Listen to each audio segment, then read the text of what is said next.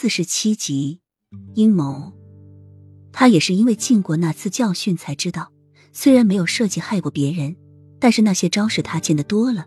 别人是想上位，挣更多的钱，他则是为了不让自己活得那么惨。现在他为了活着，没有其他的办法。他是一个善良的人，但是却不会为了别人放弃自己的生命。齐盛瑞对他说的话，他记得清清楚楚。赢不了，他就得死。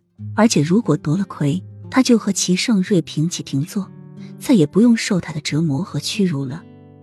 而且这些人在刚刚说了那么多侮辱他的话，他怎么可能还会放过他们，不让他们知道他的厉害？他们还以为他很好欺负。雨涵眼里闪耀着金光，看着剩下来的三个王妃，他们已经停止讨论了，而是坐在一边等着太监的通知，有的担忧，有的紧张。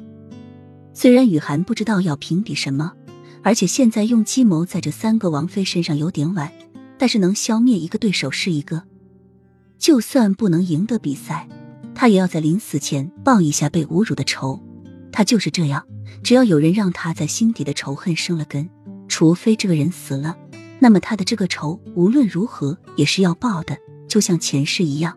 他报了仇，还意外的获得重生，穿越到了这个古代。待外面的太监进来宣布下一个王妃上场的时候，惊愕的发现三个王妃不知何故全都倒在了地上，只有三王妃恬静的坐在一边，安静的喝着茶。太监总管有些迟疑，不知道发生了什么事。后面的宫女们忙走过来，把地上的王妃扶起来。